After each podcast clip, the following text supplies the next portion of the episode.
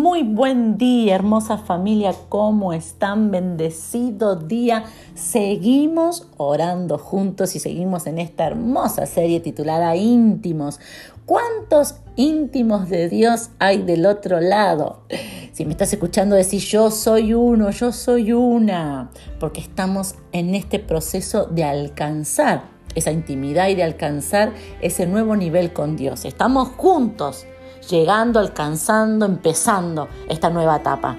Y una de las cosas muy importantes de, un íntimo, de un hijo, una hija íntima de Dios, se encuentra en el Salmo 51.6. Salmo 51.6 dice, He aquí, tú amas la verdad en lo íntimo y en lo secreto me has hecho comprender sabiduría. El que está hablando aquí y escribiendo es David. David no está, eh, no, no pasó por uno de sus mejores momentos, sino que David se equivocó, se equivocó mucho, y Dios envía a un profeta, al profeta Natán, para hacerle entender a David, ya rey, que se había equivocado y también las consecuencias que iba a recibir. Y luego de pasar por ese, por ese hecho, por, ese, por esa situación, David escribe esto.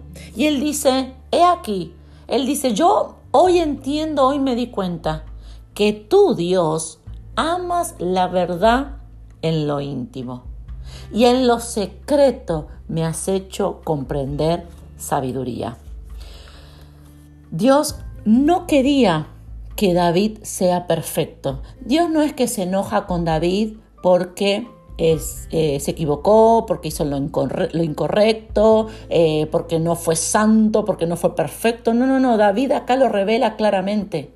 David dice, yo ahora me di cuenta que vos no querías que yo sea perfecto. Lo que tú amas es la verdad en lo íntimo. Dios no quería que David sea perfecto, Dios no quiere que vos seas perfecto ni perfecta, pero sí quiere que seas totalmente honesto y totalmente honesta con Él, verdaderos, sinceros con Él.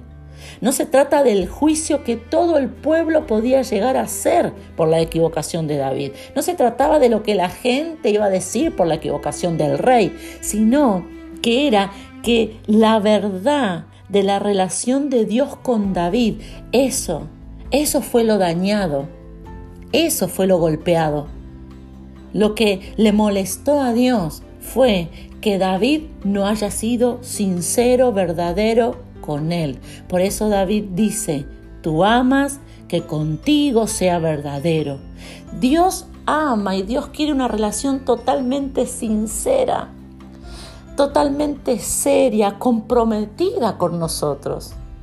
Hace unos días, en una enseñanza, yo eh, decía que, que Dios no debía enviar un profeta para mostrarnos nuestro error, sino que nosotros mismos teníamos que reconocerlo.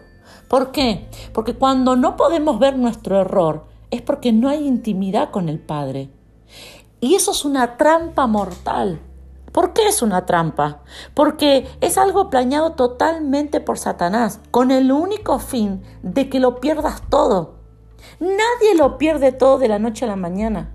Quizás lo notamos nosotros de un día o de un momento a otro, pero todo comenzó con un ataque silencioso del enemigo, quitándote o quitándole a alguien la intimidad con el Padre. David estuvo a punto de perderlo todo y luego de pasar por ese momento tan difícil, Él dice, ahora yo sé que lo que tú amas, Dios, que lo que sostiene nuestra relación, que lo que tú quieres de mí es que yo sea verdadero contigo en lo íntimo. Y ahí, en lo secreto, me vas a hacer comprender sabiduría. Tenemos que ser totalmente intencionales en construir nuestra relación de intimidad con Dios. Si vos le hablas la verdad a Dios, entonces vas a avanzar. Si vos le, le, hablas la verdad de tu corazón, de lo que sentís, de lo que te pasa, de lo que hiciste, de lo que te equivocaste, cada día vos le decís a Él la verdad totalmente te desnudas delante de Él en lo íntimo, en tu oración, en tu momento de intercesión, en ese momento de búsqueda, donde vos te pones a buscar a Dios, en donde vos decís, bueno, ese es el momento entre Dios y yo. Ok, ¿cómo tiene que ser ese momento? Ay, tiene que ser perfecto. Ay, tiene que ser santo. Ay, no, no, no. Ese, perfecto, ese momento tiene que ser de, de verdad, de, de decir la verdad. Cuando vos le hablas la verdad a Dios en lo íntimo, nunca te vas a estancar. Vos siempre vas a crecer, nunca vas a retroceder. ¿Por qué? Porque dice que Él te va a revelar, Él te hará comprender la sabiduría. Él cuando vos le decís, papá, esto es lo que me está pasando.